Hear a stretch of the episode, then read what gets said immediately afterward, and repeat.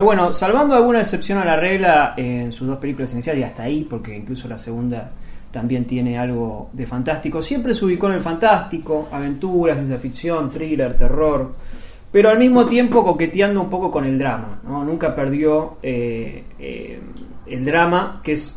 Y además una importancia fundamental en los personajes, en qué les pasa, en qué, qué les sucede por dentro, tanto en el mundo exterior como, como en lo interior. Y comenzó con películas más domésticas, con pocos personajes, pocas locaciones. Después se fue expandiendo hasta llegar a incluso The Happening, que es mucho más, eh, eh, ¿no? muchos más personajes y demás. Y un poco a medida que, que fueron pasando los años, eh, volvió a las pocas locaciones, a los pocos personajes. Digamos también que incluso la señora de la esquina que haya visto dos o tres películas de él sabe que, digamos, se basa en algo sobrenatural. Después vamos a este, puntualizar más con esto. Y con el- los plot twists, digamos, los giros. Sí. Que es algo que le jugó en contra incluso a veces. Después se lo terminaron inflando todo. Sí, sí, eh, es lo que pasa a veces cuando uno hace. Tiene unas marcas tan específicas que por ahí a veces se presta a que se las sobreentienda y no se las vea en profundidad y ese Se tipo de las cuestiones. copie mal. Sí, algo, algo así le, le pasó incluso a Hitchcock, digamos. Este, en su momento, medio la- mucha gente no lo, lo, lo ninguneaba diciéndole el maestro del suspenso. Otros de suspenso, sol- si haces la cenicienta solo vas a poder hacer el con un cadáver. Sí. Claro. Este, y es a la hora de una lectura la verdad es que no, nos limita pensar de esas maneras. Sí, es una etiqueta bastante contraproducente. Eh, primero porque ya obliga a los, persona a los personajes, a los espectadores a esperar un plot twist en películas que capaz que no lo, no lo tienen. Claro.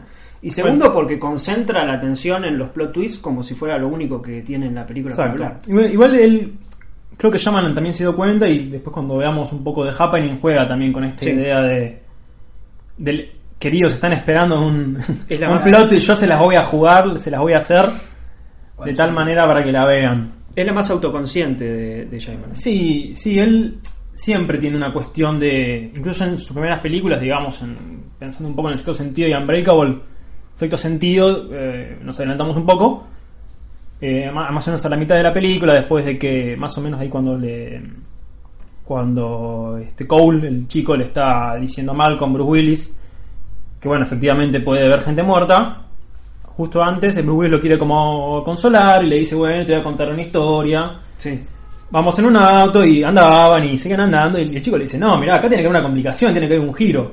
Ahí está Shyamalan hablando, si queremos, Sí. autoconsciente de los giros que él mismo hace y va a seguir haciendo. Lo mismo en Unbreakable, En Unbreakable también. que en el segundo flashback de Elijah Price, de Mr. Glass, vemos que la mamá le hace toda esa jeringosa para que vaya ahí y vea el cómic y le dice, "Me- mira que hay un final sorpresa Sí. en este. Como también, bueno, en las películas de él y particularmente en esa, digamos. Em, después podemos hablar incluso del tema de cómo maneja lo, el tema de los interiores y los exteriores. Sí, cómo no. Otros perso- el peso que les da. Em, el uso de la cocina y demás.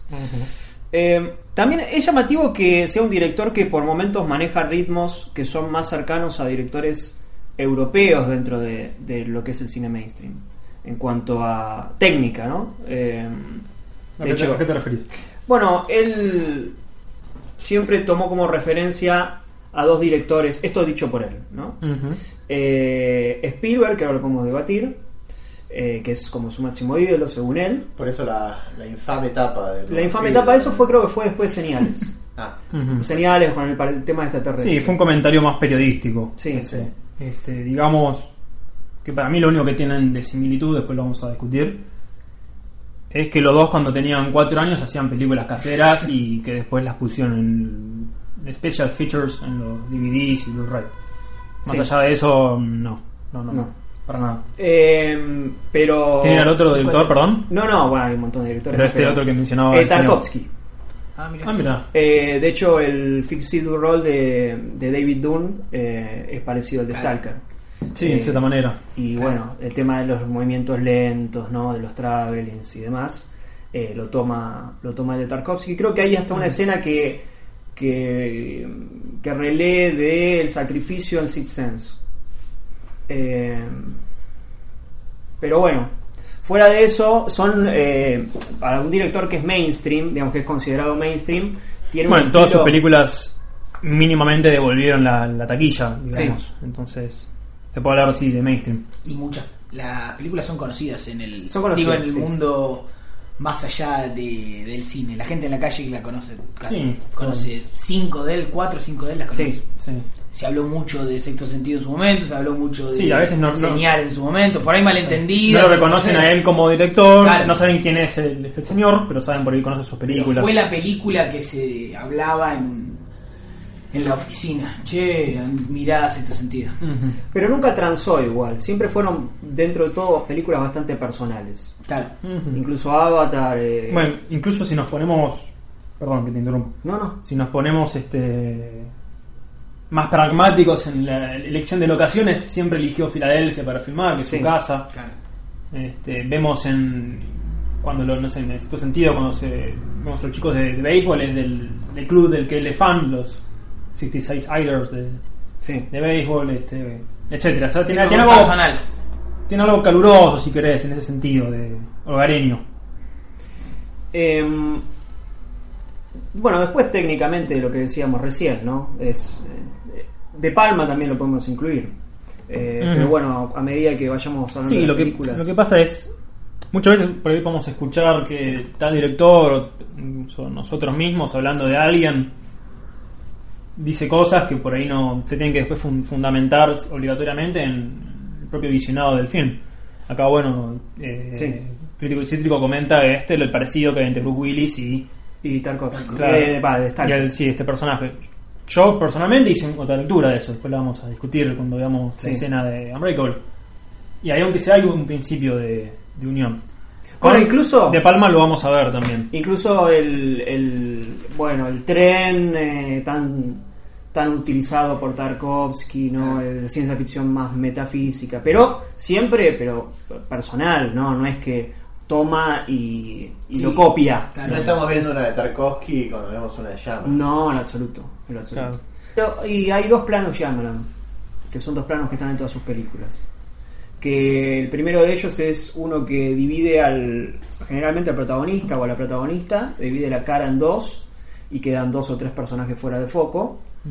Y el segundo es bastante similar, pero siempre eh, tiene es con profundidad de campo y siempre el- el- eh, lo más próximo a cámara es un objeto o una situación que parece eh, que no que parece no estar pegada, pero al mismo tiempo sí está pegada. Un- el mejor ejemplo es el de Unbreakable cuando está a lo lejos Bruce Willis en la camilla y tenemos en primer plano la camilla de con el otro sobreviviente o el primer plano de Split con las plantas muy cercanas a, a- a la cámara. Eh, En Last Airbender hay también una escena en la fogata, que la fogata está casi eh, quemando la, la cámara y de fondo está... Como lo que escuchamos es lo que sucede detrás, pero tenemos en primer plano otra, otra situación otro elemento. Eh, pero querías hablar un poco del fantástico, ¿no? Cómo lo utiliza él. Sí, esto bueno, ya lo veníamos discutiendo fuera del aire, digamos. Este, que justamente siempre que lo analizo lo, lo- lo pienso a Shyamalan y los invito a que lo hagan conmigo. Siempre lo, leo en, en dos categorías. Este, digamos, esto no es, es una relación que es para facilidad de la lectura, digamos, Sí. pero no, no es algo tan... Sí, sí. Hay relación entre las películas un poco fuera de esta categoría.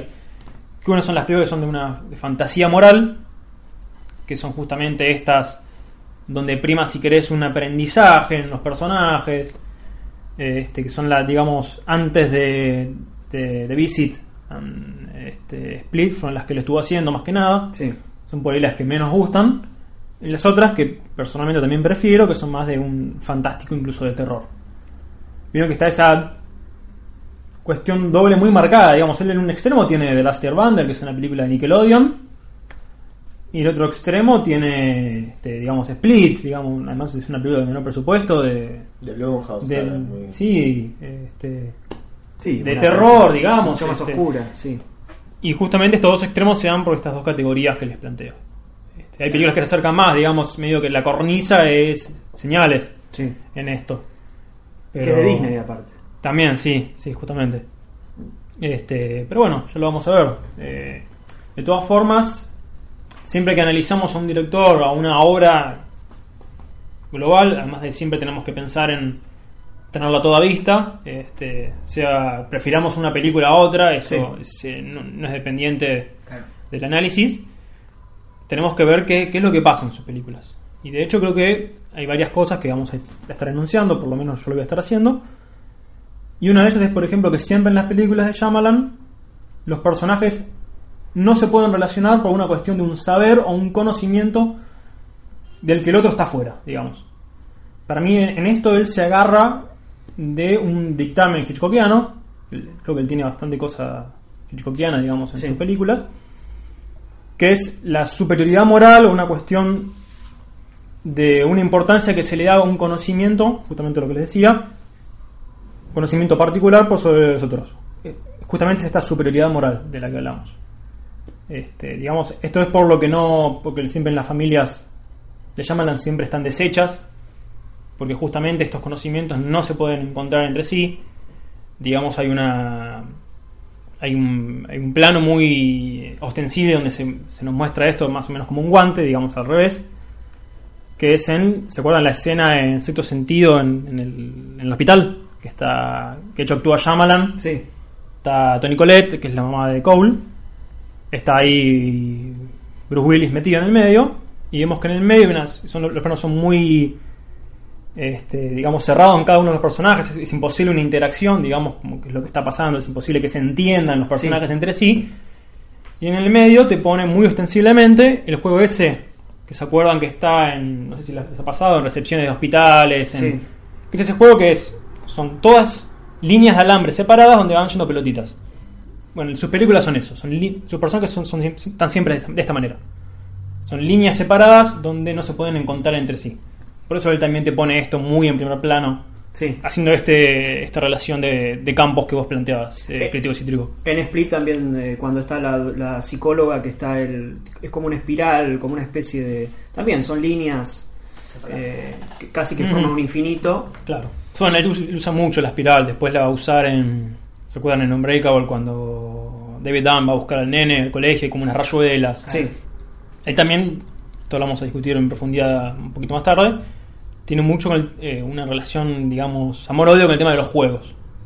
No por, no por nada él elige simbolizar esta cuestión de desunión con el jueguito, con el jueguito este de los alambres. eh. Sí. No sé el nombre eh, específico que tiene, pero me imagino que Todos lo conocemos, pero no sabemos el nombre. Claro, es el ese que está ahí en los consultorios, el juego de consultorio. Este, y así, bueno, él tiene. Siempre en sus películas hay una necesidad de reaprender, rehacer algo, reconocer. Digamos, justo bueno, hablábamos de Devil. El gran tema de la, de la película es que esta gente que está encerrada en ese ascensor es que no está reconociendo lo que hizo. Digamos, es, es- si bien es una película bastante más fácil, digamos, Devil, Sí. en sus imágenes, digamos, es una película ba- bastante menor, bastante. Y por momentos floja incluso, digamos, el, ya el comienzo con la imagen puede estar al revés, bastante de una lectura. Obvia, sí, sí. una lectura bastante unidire- unidireccional. Este, y bueno, justo ahí, al ser una película más fallida, se puede ver mejor estas cuestiones que por ahí en sus películas más troncales, hablamos de Unbreakable y el sexto sentido, está más in- inducido, más sugerido por la puesta en escena. Bueno, pero él ahí corrige, por ejemplo. Corrige el, el tema justamente este de rehacer del perdón, metiendo a su propio personaje dentro del auto que lo había dejado afuera en señales. En señales con el personaje de Shyamalan, que es muy parecida la, idea de me estoy encontrando con el que, el, que generó el accidente de la muerte de mi esposa. Sí, en general, esto por ahí lo hemos hablado más, tenía pensado hablarlo más adelante, pero ya que lo mencionás lo traemos ahora. En general, siempre que él, cuando él actúa en sus películas, siempre es alguien que está afuera de los mecanismos que se están jugando en la trama, digamos. Este, siempre está ro- como rondando, como haciendo la, la circunferencia. Esto Sí. es más- mucho más ostensible en The Village, Sí, que él es el custodio ahí que no entiende nada, que está ahí, bueno, ya lo vieron. Este, reflejo, sí, muy, sí. muy fácil, digamos, que no siempre él a él le falta, digamos, a sus personajes a los que él, los que él actúa, siempre está en un costado. y son personajes que generalmente están asociados a algo negativo. a dar una mala noticia o bueno en Unbreakable que hace medio como Claro, sí. Sí, el sí, señal de- que es, el que pone emoción a los personajes, básicamente. O el, Sí. que, el que ocasiona el hecho negativo. Sí, no, en lo que no es lo- no negativo, en realidad como que el personaje de Shyamalan siempre es víctima de una maquinación que él no comprende, jamás va a comprender, digamos. Siempre O sea, es central, digamos, de alguna manera. O sea, digamos, si no, no estaba esa secuencia en el hospital, después Malcolm no iba a verlo a Cole. Sí. Si no hacía lo que hizo el personaje Ray Reddy en Señales, no, no se daba, digamos, la película. Pero siempre le falta algo que no, no, él no comprende. Es- Él, él es el personaje que no comprende, que, Sí, no, que no en- entiende. En Split está ayudando, digamos, a la, a la vieja, a la psicóloga, pero Sí. no, no- no está, está fuera de todo. Claro, y lo que hace sí, es comprar pollo, básicamente. Sí. Claro, Sí, pero se hace, car- o sea, se se hace cargo de no hacerse cargo. claro. Mm. Ya él poniéndose en ese lugar es... Sí, sí, sí. Exacto. Eh, algo llamativo de, de sus películas es que generalmente hay muchas películas de, vamos a poner de aventura o ciencia ficción o de- incluso de thriller, que a los 20 minutos, digamos, viene el mundo cotidiano, a los 20 minutos sucede algo y después va siendo progresivo. En el- las películas de Shyamalan, por lo general, eso sucede al minuto. Hmm. Es más, hay veces que ya sucedió. Arranca, sí. A veces ya sucedió antes, como en The Village. Sí, o en Señales, justamente. Y después es el cotidiano, pero el cotidiano después de ese evento traumático Sí, que es, es- el que mueve toda la película. Siempre en las películas de él hay que restaurar algo, digamos. Siempre, bueno, en cierto sentido es. El, el padre se fue de Cole. Incluso en su, en, su, en su- en su primera película, que es Praying with Anger, ya, ya está muerto el padre, ya él llegó a la India. En la segunda Wide Awake ya murió el abuelo, que es el motor de la película. Siempre hay una ausencia, digamos, algo que falta. Que es algo que también pasa mucho en Hitchcock también. Siempre en Hitchcock hay una ausencia, mucho mejor desarrollado en, San Alfred. Este, siempre hay una ausencia que se tiene que llenar, digamos, con alguna cuestión o con alguna cosa. Por eso también mucho en las películas de Shaman hay, alguna, hay siempre un- una maquinación, digamos, alguien que maquina. A veces es benéfica, digamos, incluso metafísica y con de- incluso de, de origen moral, como decíamos, como Sí. señales, digamos. El que está haciendo todo eso, eh, incluso en la propia trama lo dice, es Dios. Sí. Este, y a veces tenemos un- una maquinación oscura, como es el caso de Unbreakable, o incluso en esa ceremonia de vuelta, como es en Split. O también, bueno, benéfica en Lady in the Water, también que sea esa, cere- esa cuestión ceremonial. Este, bueno, lo, lo- lo- lo han visto en todas sus películas. El final de The Last Airbender con la chica y los pececitos. Sí. Está siempre esto. Esta cuestión de una maquinación, de algo que alguien está haciendo. Y que los otros personajes son un poco fichas de ese juego. Bueno, si les parece, podemos ir a la primera película. Igual ten- a, a partir de las películas vamos a seguir desarrollando. Exacto. claro. Va a ser eh, muy minucioso, digamos. Advertimos. Por ahí está bueno si la tienen a mano. Sí, ¿Me apoyan en la recomendación? Sí. Sí. Sí, la, si la pueden ver, eh, no sé si la tienen a mano, si tienen...